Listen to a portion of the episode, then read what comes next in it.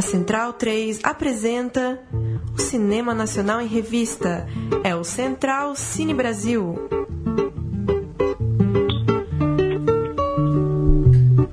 Alô, alô, amigo ouvinte da Rádio Central 3, esse é o Central Cine Brasil, que vem mais uma vez a vossos lares falar sobre cinema brasileiro. Eu sou Lucas Borges, comigo aqui Paulo Silva Júnior mais uma vez. E aí, Paulo? Dali Lucas, mais uma semana batendo um papo aí sobre mais um filme bem interessante aí da, da contemporaneidade do, da produção brasileira. Exatamente, hoje a gente vai falar de Corpo Delito, documentário que esteve na mostra Tiradentes, documentário de Pedro Rocha, é, cineasta cearense que acompanhou a vida de Ivan, um homem de 30 anos, passou oito anos da sua vida na cadeia e quando voltou para casa voltou como a tornozeleira eletrônica.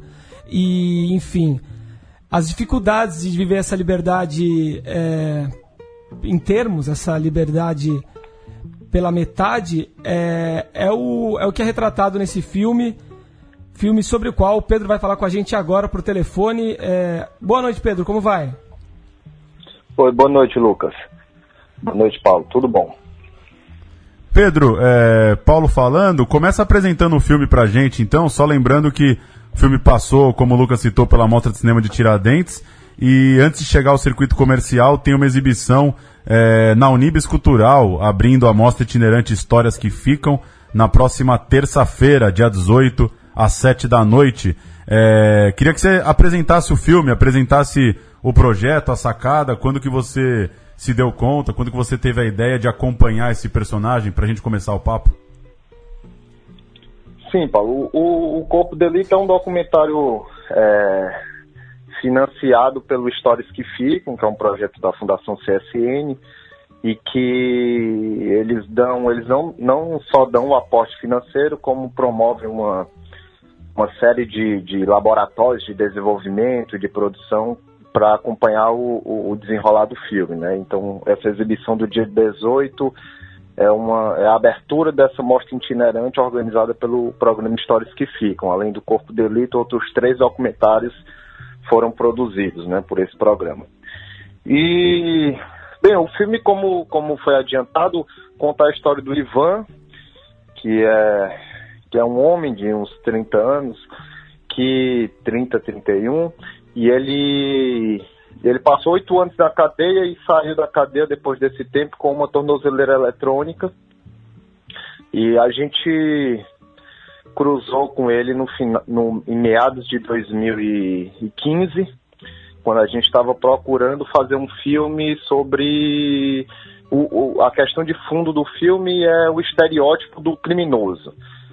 A gente sabe que tem uma série de questões sociais e históricas que concorrem para o bandido no Brasil ter uma determinada cara, que muitas vezes é a cara do, do jovem negro de periferia, aquela história que todo mundo já conhece. E aí a gente partiu para procurar um personagem a partir de, de uma questão do roteirista Diego Reufel, que imaginou um personagem que tivesse esse conflito com a tornozeleira eletrônica. Né? Nos últimos anos, do Brasil se, se aumentou o uso dessa, dessa técnica né, de, de vigilância que tira o tira o, o apenado da cadeia e o põe no meio social, mas com, com trajetos limitados. Né? Normalmente a, a, a pessoa sob, essa, sob esse monitor, monitoramento eletrônico, ela ou fica só em casa ou pode ir da casa para o trabalho. Então, normalmente é, é esse simples trajeto que é monitorado. E o Ivan estava sob essa condição e a gente chegou a ele através dessa pesquisa, como eu falei, fizemos uma seleção e escolhemos ele porque ele tinha essa, essa ele tem essa questão dramática com, com o uso da tornozeleira, né? Para ele, apesar dele ter a consciência de que tá fora da cadeia era melhor do que tá lá, mesmo assim ele ele sentia com muita intensidade essa contradição que é estar tá no mundo e não poder ir para onde quer, né? De ter um, um, um caminho delimitado e que é monitorado 24 horas por, pelo GPS da, da, da polícia, né? E Pedro... Esse foi o... Certo. E, Pedro, o, o filme traz uma série de situações que, que suscitam a curiosidade, né? Como você conseguiu gravar né, em situações como aquelas? É, pela dificuldade legal de se gravar, por exemplo, o encontro do, do juiz, ali a sessão do, do, do, juiz e do promotor com, com o Ivan, e mesmo é, a dificuldade prática, né? De, uma pessoa, de um ex-detento, permitir que você acompanhe a, essa situação, que pode ser, né? meio constrangedor até para ele, enfim. Como, como você conseguiu chegar até, até esse tipo de, de, de situação e conseguiu gravar esses encontros? Sim, no caso do Ivan, foi o encontro se deu a partir de, de uma pesquisa de personagens e, e, a escolha dele se deu também pelo desde o do teste de câmera. A gente sentiu com ele que, que, que o Ivan assumia riscos diante da câmera, sabe? Que é, se expunha a um nível que, que não é usual, né? Normalmente as pessoas diante de uma câmera ficam mais tensas e, e, e, buscam controlar um pouco mais a imagem pública que ela vai passar diante daquele aparelho. E, e o Ivan não, é claro que ele ele estava querendo de construir uma persona ali, mas a, a persona que ele buscava construir era muito é, arriscada e exposta, né? E isso foi uma coisa que chamou a nossa atenção. E, e aí ele topou de início ele, a, essa ideia de construir um filme. Já no teste de câmera ele também estava muito afim de, de fazer esse filme, por isso talvez também se expondo. Tinha esse, essa curiosidade, esse desejo pelo, por fazer um filme, enfim, um filme sobre a vida dele, sobre aquele momento. E depois disso, depois desse, desse, desse primeiro encontro em que ambas, ambas as partes estavam interessadas. Aí foi um processo mais lento de construção, de intimidade, de aproximação, que durou é, mais ou menos uns cinco meses. O período da produção como um todo foi um período de, de disso, né? Os prime o primeiro mês de forma com maior dificuldade, com mais tensão, mas sempre com alguma sempre sempre com alguma questão, né? Não é um, uma, uma abertura por completo, né? É uma, é, essa, essa, essa confiança foi sempre negociada.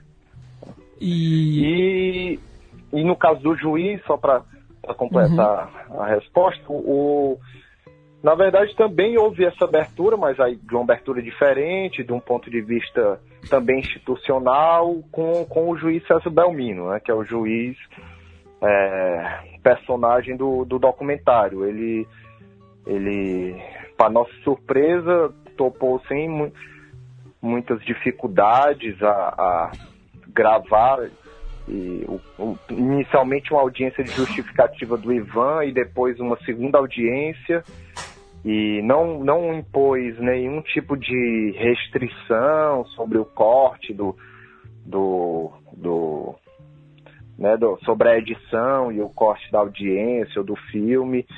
Na, inclusive ele estava aqui no lançamento, a gente, depois de estrear em Tiradentes, fez uma sessão pública aqui em Fortaleza e ele esteve presente no debate, debateu o filme com com a Gleice, com o Neto, né? A Gleice, a companheira do Ivan e o Neto, melhor amigo, que são personagens importantes também do documentário. Então, a gente teve essa essa sorte, pode-se dizer, mas também é o sinal de, de que, apesar de o judiciário estar tá aí é, é, né, com uma, uma, espécie de onipotência atualmente no Brasil e, e, e, ao mesmo tempo, talvez não tendo a mesma disposição em, em se submeter a, algumas questões da democracia, como a transparência ou como o, o, a controladoria. É, mesmo, apesar disso, o, a postura do César, é, do juiz, é, representou algo diferente para a gente nessa, nessa abertura para o documentário, né? Bacana. E também estão com a gente aqui hoje Murilo Costa e Bruno Graziano. Boa noite, Lucas. Boa noite, Pedro. Queria falar com você sobre uma questão interessante, que o filme ele vem bem da tradição do cinema direto, né?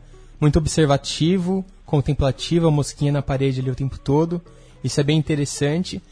E eu achei legal que tem uma contradição, né? Entre a gente observar o personagem sem julgar, uma simples observação, em nenhum momento você está julgando ele com a câmera, e ele tá o tempo todo sendo julgado, né? Pela sociedade, pelos juízes, até pela companheira dele julgando ali, por que, que você não arruma um trabalho? Isso eu achei uma contradição interessante. E também tem essa questão do hedonismo, né? O, o, o rapaz ali que não quer pensar no emprego, quer só se divertir, ver um jogo, fumar um banza. E a gente julga tanto isso em outros filmes, né? Mais de ficção, que a gente aceita isso os personagens de classe média alta ou rico, e no pobre a gente questiona tanto, né? Isso é bem curioso. E eu queria saber como foi a questão do. Se não teve nenhuma roteirização mesmo, se todas as cenas foram totalmente naturais. Como que foi o processo de criação junto aos personagens dos conflitos ali que Sim. você mostra? É o Murilo? Isso, é o Murilo falando. É o Murilo?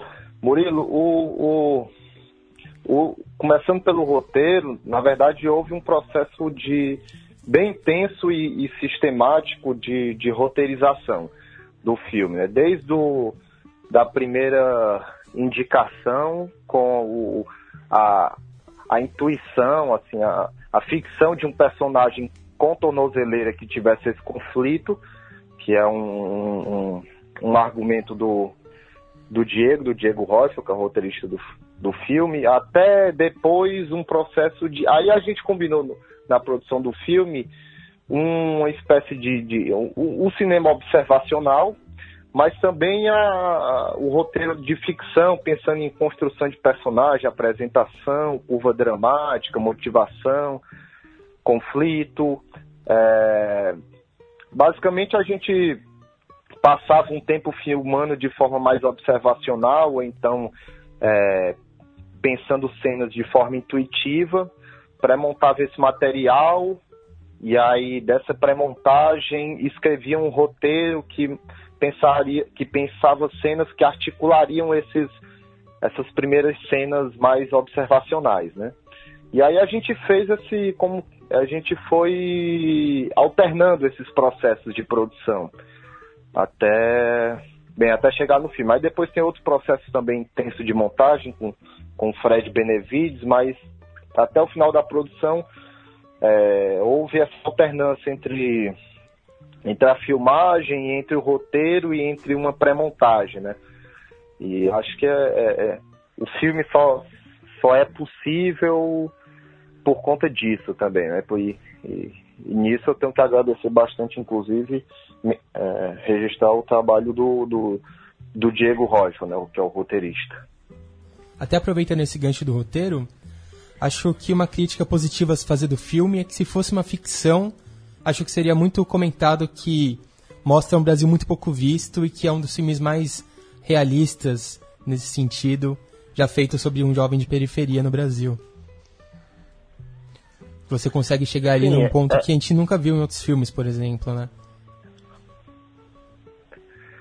É, tem um certo é, é, realismo mesmo nisso. Ele, mesmo quando o, é, as, as cenas mais roteirizadas, mais ficcionais, que, que chegaram a ter cinco, seis takes, nada também é, demais, mas houve algumas cenas que a gente teve que repetir e, e fazer outros takes. Mesmo elas, elas ganham um certo é, esse, um certo realismo de uma de uma de uma mise-en-scène documental e porque é isso, não tinha os diálogos nunca foram escritos, as indicações de cena eram muito eram muito abertas e pontuais. E normalmente essas cenas escritas eram cenas que que estavam muito coladas com o cotidiano deles assim não, não, não, não houve uma roteirização uma roteirização que, que fugisse muito daquele do, da, das experiências do, do, do, Neto, da Gleice e do Ivan, né? E eu esqueci de responder a questão do Murilo sobre, sobre, o, sobre o hedonismo. Eu posso. Pode falar, pode falar. Posso falar um pouco? Só pra, que essa, essa eu acho que, que, que ele tocou numa questão fundamental dessa história, que é a possibilidade do, da, da juventude de classe média e, e alta, de, do lazer, de uma perspectiva do lazer na adolescência, de uma busca por uma, por uma autorrealização e por um projeto de vida e de carreira que muitas vezes passa pela, pela universidade e que no caso do, dos jovens de periferia é, é dos, jo bem, dos jovens é, financeiramente pobres, eles é, parece que o que se exige deles é, é seguir uma moral estrita, muito rígida, de trabalho árduo e muito cedo. Sempre tem essa questão do, do do, da redução do, do da questão do de não poder se trabalhar muito jovem, se bate nessa, se bate sempre, você vê essa discussão de que com 16 anos não pode não pode trabalhar, 14 anos não pode trabalhar, e ao mesmo tempo se é, e ao mesmo tempo se você não trabalha, você vai para cadeia. Só tem aí a, a, a discussão da, da redução da, da maioridade penal. Então você é, coloca como se você colocasse um único caminho para esses jovens, que é o dessa moral rígida do trabalho, porque na, também pelo histórico da educação você provavelmente vai sobrar com os trabalhos que têm menor salário e que tem uma carga horária e uma e um trabalho laboral muito cansativo, além da rotina de, de, de horas dentro do transporte público, muitas vezes. Então, o que sobra para esses jovens ou é esse caminho ou é o, o caminho da cadeia. E, e, bem, é o que tem-se no Neto, eu acho que é uma postura de, de, de negação né, desse único caminho apesar de também a gente saber que é uma postura muito arriscada, né? E com alto risco de morte, inclusive. Eu acho que o Neto carrega essa essa traz essas questões para o filme e ao mesmo tempo serve como um, um espelho para o Ivan, porque o Ivan é aquela é, é, é se vê no neto de certa forma, né? O Ivan tem 10 anos, é 10 anos mais velho que o neto e já passou oito anos na cadeia e está sofrendo com essa, com essa privação da tornozeleira eletrônica, ao mesmo tempo em que o que ele queria estar tá fazendo é justamente o, o que o neto está fazendo, né? Que é curtindo o mundão. É, boa noite, Pedro. Quem fala é o Graziano. Oi, boa noite, Graziano. Boa noite. Pedro, eu conheço o Diego e tive, tive a sorte de encontrá-lo logo depois da Mostra Tiradentes, no Rio, no Rio de Janeiro. E ele tava, eu, tinha, eu não sabia quem tinha ganhado, perguntei como é que foi a repercussão, ele falou que o filme tinha sido bem aceito, mas que não tinha ganho. E falou que fi, uhum. a crítica em geral fez uma certa ligação com o filme vencedor, o Baronesa, da Juliana Antunes, e que realmente são filmes, filmes contemporâneos, né? O, filmados na mesma época, um com protagonista masculino, outra com protagonista feminina, mas ambos na quebrada, ambos com relação é, da cadeia e ambos com, com uma estética realista é, é própria e semelhante. Queria, dizer queria saber se você concorda com essa ligação e o que você pensa sobre a distinção hoje do documentário e da ficção. Existe, você considera seu filme um documentário ou uma ficção. E como é que está funcionando essa, essa ligação? Sim, é, Graziano, eu não assisti o Baroneso, tenho que confessar, porque são. A gente levou, levei quase 12 horas para sair aqui de Fortaleza e chegar em Tiradentes. E o voo atrasou, acabou que bem, eu cheguei é, atrasado na sessão do Baronesa. E depois não, não, não, consegui, não consegui assistir ainda, mas bem, estou muito curioso, parece um, um filmaço e, e é isso, ela tem essa não sei, não posso nem falar direito do filme, eu só acho que assim, é uma questão, é uma, uma decisão é, fundamental escolher filmar uma protagonista mulher. E, e é mais ou menos isso que eu posso falar. Infelizmente eu não posso comparar com, com o Corpo de Elite, apesar de ter essa proximidade, né? De, de, de... Eu sei que ela filmou a guerra, né? A, o lugar, a comunidade que ela filmou estava em guerra, na guerra do tráfico, enquanto a, a favela dos índios estava em paz, porque a pacificação do PCC na época, em 2015, estava muito forte entre várias comunidades aqui de Fortaleza. O PCC tem uma, ah, pelo menos é o que se diz, que o PCC tem um, um contingente grande aqui na cidade, né? um dos maiores fora de São Paulo. E na época a favela dos índios estava em paz, e eu acho que isso também foi muito foi muito importante. Assim, não é que foi importante, é, foi uma condição básica para a gente conseguir filmagem. Apesar da gente ter passado um bom tempo filmando só dentro da casa do Ivan e depois dentro de outros espaços internos, acho que demorou mais de um mês para começar a filmar beco. E mas isso também só foi possível por conta dessa pacificação. Hoje, por exemplo, o que eu sei é que, bem, todos sabem que a, a paz entre o PCC e o, e o, e o, e o Comando Vermelho, e depois outras, Família do Norte, outras facções, a, a coisa está. O Brasil está em plena guerra, pode-se dizer. E lá na favela dos índios não é diferente já tá. O que eu sei é que tá todo mundo andando armado, né, e que e que agora comunidades muito próximas é, já estão entrando em guerra. Eu, essa é uma das, das curiosidades que eu trago também sobre o, o. Como eu não consigo imaginar como filmar uma comunidade na guerra do tráfico e ao mesmo tempo ter uma, uma, uma tranquilidade, uma serenidade, como parece que a Juliana teve, para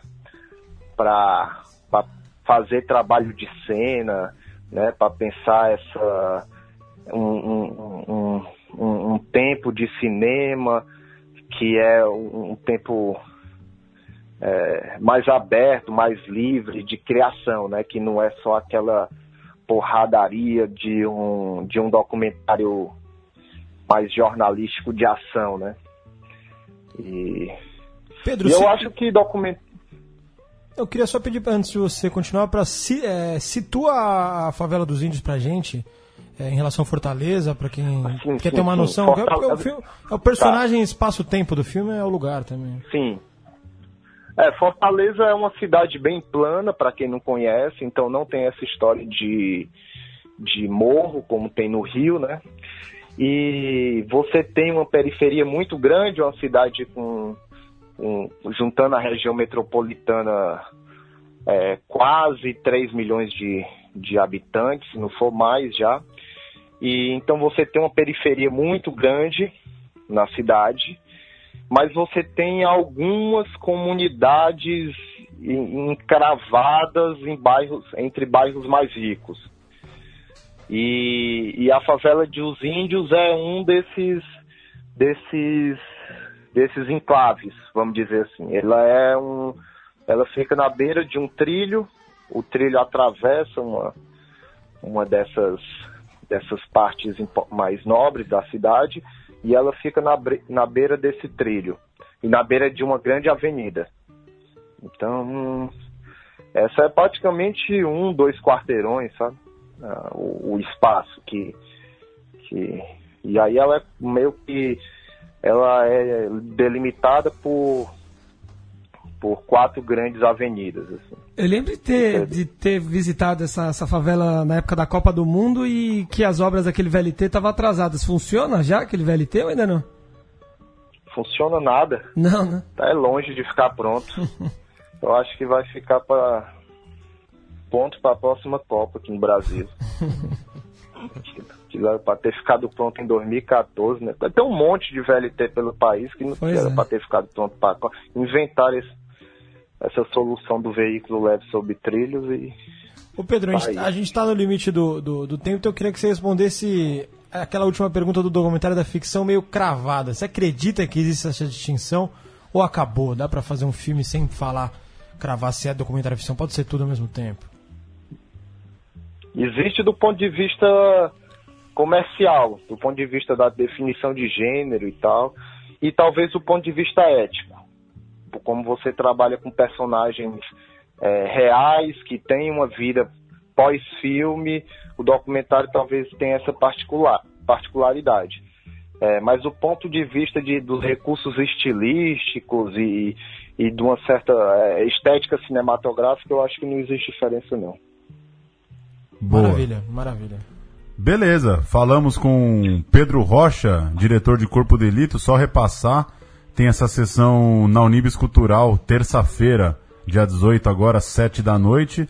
E o Pedro vai estar por aqui, né? O Pedro vai estar para um debate depois da sessão, fica o convite. E o, processo, o, o filme tá também no projeto Sessão Vitrine Petrobras, que está dando um gás aí numa distribuição de vários longas nacionais, é, como Corpo Delito. Valeu, Pedro, um abraço. Boa sorte com o filme aí, Mas, Pedro. pessoal, muito obrigado pela conversa e boa noite. Valeu. Obrigadão, um abraço. Vamos ouvir um trechinho do trailer, então, de Corpo Delito e a gente volta com o bloco de história.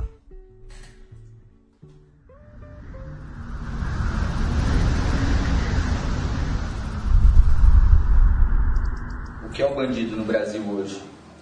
Qual é a sua face? Quem hoje dita essa face? Eu tenho 30 anos. Na realidade, o jornalismo era uma desculpa. Eu queria fazer cinema, mas não tinha. Eu enveredei mais a minha formação em cima do audiovisual, com informação de jovens de periferia, né, em audiovisual, em algumas ONGs, e depois realizando alguns filmes. Eu tenho 29, jornalista de formação e fui por muito tempo, trabalhei em, em jornalismo diário. E aí eu fiz mestrado em sociologia, pesquisando literatura. E aí a gente montou a Nigéria, né, que é a nossa produtora.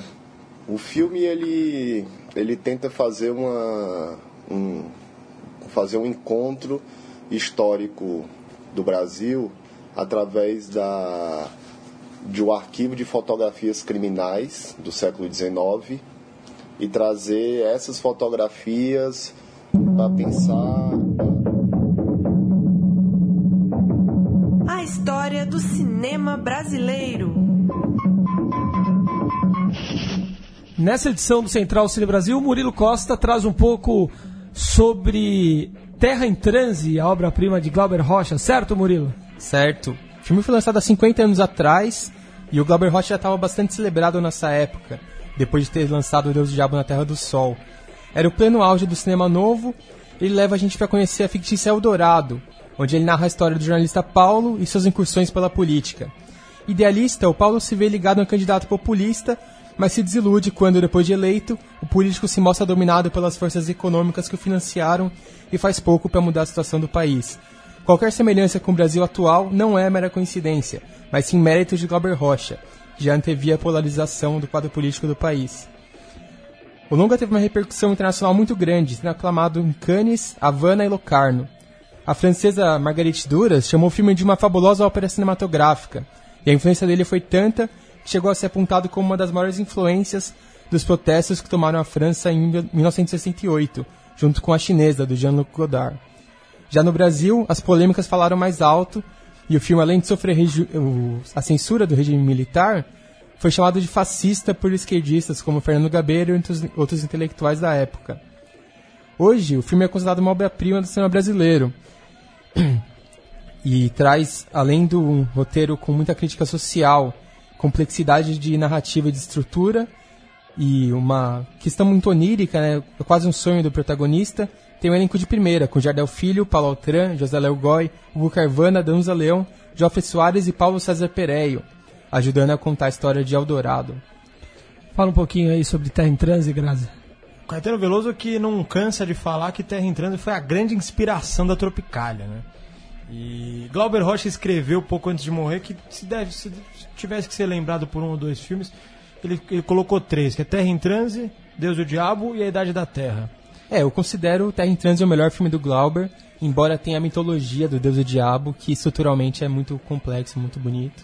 É, ele atingiu o auge de tudo que era proposto no cinema novo em Terra em Transe, né? A câmera livre do Dib Luft, a montagem dialética onírica. Explique Que- que- o que é o Dib Luft para o, para o amigo ouvinte, por favor, Graça. Dib Luft, que morreu ano passado, é saudoso, é o maior operador de câmera brasileiro de todos os tempos e um dos grandes diretores de fotografia do cinema novo. E ele foi o, o inspirador da frase famosa que dizem que é do Glauber, mas muita gente diz também que não é. Enfim, é uma frase meio sem pai, mas que, que é a frase chave do, do novo cinema brasileiro, que é uma câmera na mão e ideia na cabeça, né? Que o, o Glauber fazia piada que é só, era só chamar o Dib Luft e ter bons atores que o filme saía. Mesmo que fosse uma piada, era um pouco isso, né? E no Terra em Trans ele, ele realmente baila. É, e o estilo dele câmera. é esse, pegar a câmera na mão e sair andando pelo cenário, e as coisas iam acontecendo como se fosse um teatro, e ele circulando por ali com a câmera do jeito dele, filmando tudo com uma estética muito própria. O Glauber falou uma vez, eh, escreveu uma vez que o Dib Luft permitia que ele, que ele chupasse eh, inspiração no, no Brecht, podendo ser livre como o cinema. Então ele, ele brincava de ser Brecht com o Dib Luft. assim. Interessante. Terra em Transe, isso aí, 50 anos, tá bonitão aí no YouTube pra você assistir. Nosso tempo tá meio curto hoje, então a gente não vai colocar um trecho do filme Pra dar um giro por algumas notícias e produções brasileiras. Listar alguns filmes que estão apoiados pela Ancine em festivais internacionais eh, por esses dias. Está acontecendo a 35ª edição do Festival Internacional de Cinema do Uruguai, que conta com Pendular, de Júlia Murat, na competitiva internacional, e A Cidade do Futuro, de Cláudio Marques e Marília Hugues, na competição de novos realizadores. A Cidade do Futuro também estará no Festival Internacional de Cinema Independente de Buenos Aires, que rola de 19 a 30 de abril.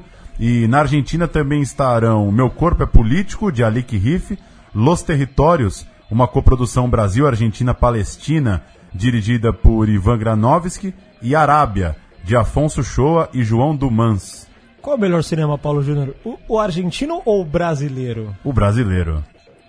Todos concordam? Gostou? Você- gosta Não de respostas objetivas? assim. eu, eu- acho eu a resposta óbvia mesmo. Mas realmente, Murilo Costa tá aí pra quebrar a regra, né? É, eu gosto dos portenhos, eu gosto bastante. Pra, pra completar a lista de títulos que a gente fica de olho aí e, e vai acompanhando, também vão estar no Bafice em, participando da Buenos Aires Lab os filmes No Coração do Mundo, de Maurílio Martins e Gabriel Martins, A Sombra do Pai, de Gabriela Amaral Almeida, Bicha Morta, de Felipe Augusto de Santo, e Encontro Deus na Madrugada, de Marcela Bordim e Bruno Carboni. É, para fechar esse, esse ciclo aqui dos, dos filmes citados, na Suíça, é, de 21 a 29 de abril, Visões do Réu, Capa Crucis, o curta de João Borges, vai estar lá representando o Brasil. Meu Corpo é Político, já citado, de Alice Riff, e Navios da Terra, uma coprodução Brasil-Taiwan, é, dirigido por Simone Cortesão, vão estar representando nos longas. E na sessão do evento dedicada a projetos em finalização, tem também um filme brasileiro, Piripicura, de Mariana Oliva, Renata Terra e Bruno Jorge. Uma lista aí de filmes pra gente ficar de olho no próxima, na próxima temporada. Legal, e mais uma de festivais internacionais, o Hot Docs, no Canadá, entre 27 de abril e 7 de maio, terá Divinas Divas, de Leandra Leal, na mostra Singular Sensations. E saiu também a seleção do Festival de Cannes. E dessa vez 100 brasileiros na competição, depois da grande repercussão com Aquarius no ano passado. Um curta nacional foi escolhido, foi escolhido na mostra Cine Foundation, voltada para universitários. Esse curta é Vazio do Lado de Fora, de Eduardo Brandão Filho, da UFRJ. Ainda serão divulgadas nos próximos dias as mostras paralelas do festival. Esse ano não tem Dona Clara, então. Sem Dona Esse Clara, ano sem grande. E o Brasil que fez. é, levou oito filmes para Berlim, né? Sim. Inclusive, uma das matérias que eu li a respeito da seleção de Cannes, um crítico colocava isso. É natural ter uma certa ressaca também. O ano passado foi muito brasileiro, né? Lá fora é um pouco normal não ter tantos nesse ano. É, Falando em Berlim, Joaquim pra estreia, né? Joaquim para segunda-feira e quinta-feira que vem, circuito comercial. E né? Martírio também, né, pro grande público. Martírio. Martírio nessa quinta-feira, 13 de abril. Vocês que viram, não dá pra deixar de falar do filme, Filmaço. filme do ano, Tem talvez, que né? ver. O filme é absurdo, assim. Filme... Baita, baita avaliação do Estadão, ótimo. E na Folha, foi o Inácio, eu acho. Regular, segundo a Folha. É, eu li essa daí rap- rapidamente, que diz que o filme teve a, a premissa nobre, mas que esqueceu da arte. Ah, eu acho meio com isso, absurdo. Lucas? Eu- ok, dá pra, dá pra dizer que talvez o roteiro pudesse ser mais mais concatenado ali, mais, mais inteligente, mas dar o regular pra um filme com, com tanta virtude eu acho meio absurdo. Eu Ah, acho levemente arrastado o filme e com um pouquinho de problema de estrutura, assim, até de estética. A estética dele não é caprichada, por exemplo. Mas a questão é muito urgente, mano. É, um tema sobrepõe vital qualquer pro Brasil. problema. E a experiência, passar duas horas no cinema vendo um filme desse, você- tudo bem, talvez na frieza lá, na hora de fazer uma crítica, o cara consegue refletir sobre isso. Mas eu não acho que é um filme que você sai frustrado com nenhuma, com nenhuma demanda técnica. Ah, se Pelo você- contrário, a experiência é muito cabulosa Se pra não você. te choca o filme é que você tá com algum problema É, mesmo, não é enfim. possível. Vocês acham que, que o filme vai, vai quebrar barreiras mesmo? Como, por exemplo, quebrou o Prisioneiro da Grade de Ferro, que chegou na TV aberta, que foi para 80 países, que gerou a discussão no começo ali do, do- desse boom de, de tragédias presi- com- ligadas ao- do, do sistema carcerário. Eu acho que vai gerar, vai, vai É. gerar barulho e repercussão. O problema é, é- é por ser um filme difícil mesmo, longo, né? Não sei se o grande público vai, vai absorver de forma tão rápida, mas que vai fazer barulho e, e vai além, com certeza. Mas Sim, pra... mas por isso foi a minha ressalva até. Eu achei ele um pouco arrastado para levar essa questão para públicos mais amplos. Acho que se ele fosse mais conciso ali, uma hora e vinte, uma hora e meia, tinha muito mais chances de ter esse boom. Porque a questão repercutiu no Facebook não faz tanto tempo. O pessoal tem isso na cabeça. De repente vai lá assistir, acha o filme chato, com 20 minutos sai da sala. É, eu acho que o Então- filme não dava pra ser mais curto também, por outro lado, né? Porque é uma paulada absurda, assim. Não, É complexo, É, né? é arrastado, mas eu não acho que não tem enrolação. E, e para mim, no longo prazo, assim, é clássico, assim. É um filme que, de repente, as pessoas vão ver daqui 60 anos e vão se dar conta que, nossa, em 2016 ainda tava nesse ponto, né? É, é, 500 anos depois da colonização, a gente ainda tava nesse ponto. Pra mim, ele é... Ou olha lá, Enquanto- né? O filme que mostra o marco aí, o elo entre a destruição do- das populações indígenas, É. né? E, e a existência. Pode ser o começo do fim, como também. pode ser o começo da resistência, É. mas marcação de tempo, assim, eu acho é, avassalador o filme. Também acho. 900 mil indígenas no Brasil, muito pouco, né? É. Para registrar uma entrevista no UOL nessa semana do escritor Fernando Moraes, do, de livros reportagens clássicos, né? Autor de Olga, autor de Chateau, o Rei do Brasil. O Fernando Moraes disse que está muito focado no cinema. Entre seus projetos, ele está tocando um documentário sobre a desmobilização das Farc na Colômbia, um filme para TV paga. E ele também está trabalhando na adaptação eh, do livro dele, Últimos Soldados da Guerra Fria. Vai virar um filme em Hollywood. É, interessante entrevista do Fernando Moraes dizendo que está numa fase dando um, um gás muito maior no cinema do que em novos livros. E para fechar, até 28 de abril, o Sinusp, na Universidade de São Paulo, está exibindo a mostra Obscena, filmes que têm o sexo como eixo temático, mais uma mostra é, cujo, cujo texto de introdução ressalta que é o sexo sem forma erotizada, tentando trabalhar é, outras reflexões em torno do tema. E na segunda-feira, dia 24, tem o filme, é, direção aqui do Bruno Graziano, junto com Hugo Moura e Denise Coutinho, participação também do Murilo. Godinho, né, Godinho? Godinho, desculpa. A primeira vez no cinema brasileiro. É, documentário exibido, vai ser exibido na segunda-feira, dia 24. Outro representante brasileiro é Nova Dubai, de Gustavo Vinagre. Vai passar na segunda-feira, dia 17. É, e Vale aí, a pena ver isso aí? Vale a pena? Filme com cheiro, documentário bom sobre sexo, isso aí, sem glamour, sem erotização. Documentário mais popular, tentando falar tanto com o pessoal interessado na história do cinema, quanto com o povão mesmo, que quer saber da história do, do primeiro filme de putaria do Brasil. Um milhão e meio de visualizações já no YouTube, Murilo. E o Olha filme, lá. quantos ingressos vendeu, coisas eróticas na época? Oficialmente, que, que era da Embrafilme os dados, agora e passou para Ancine, 4,7 milhões. Passou anos e anos no top 5 de filmes mais vistos do Brasil. Ainda é o top 15, acho que não é o 15. Agora a gente que fez o filme tinha, viu notícias de jornais que chegaram a anunciar 8 milhões. E tem uma, mas é, é- que é pouco confiável, porque era do Notícias Populares, que o filme chegou a 20 milhões de espectadores. Caramba. Mas de 8 milhões eu acredito, porque foi- era, era Dado um certo. discurso de todo, todos os entrevistados que, que o público foi maior do que o registrado. Por causa das burla, burlavam as, as sessões, né? Os Ainda bem, né? Ainda bem que burlavam. É. É isso então, senhores. Um filme sobre chocolate ou sobre Páscoa, Bruno Graziano? Chocolate. Eu gosto muito de chocolate. Aquele filme clássico ali, hollywoodiano, com a Juliette, Juliette Pinotti, né? gostoso, é, agradável. E Pra se aquele- ver no feriadão. Tem aquele chocolate pimenta também, como é que chama aquele? Que Com é a com Javier Bardem? Penélope Cruz e com Não, Murilo é, Benício. nossa, né? uma merda, né? Esse é um grande Uma filme. das poucas vezes que eu saí no meio Eu queria indicar um filme, que é o Brasil S.A. Eu achei um filmaço. Sim, achei sim. uma Uma pira. poesia, uma ópera aí. Um, uma, um Tem barato. programa, hein, sobre o Brasil. Tem, tem. Fizemos. Opa, isso. Entrevistado. fazer a lição de casa. Valeu, então. Até semana que vem. Valeu, um abraço. Tchau, Murilo. Abraço. Um abraço a todos. Valeu, Leandro e a mim.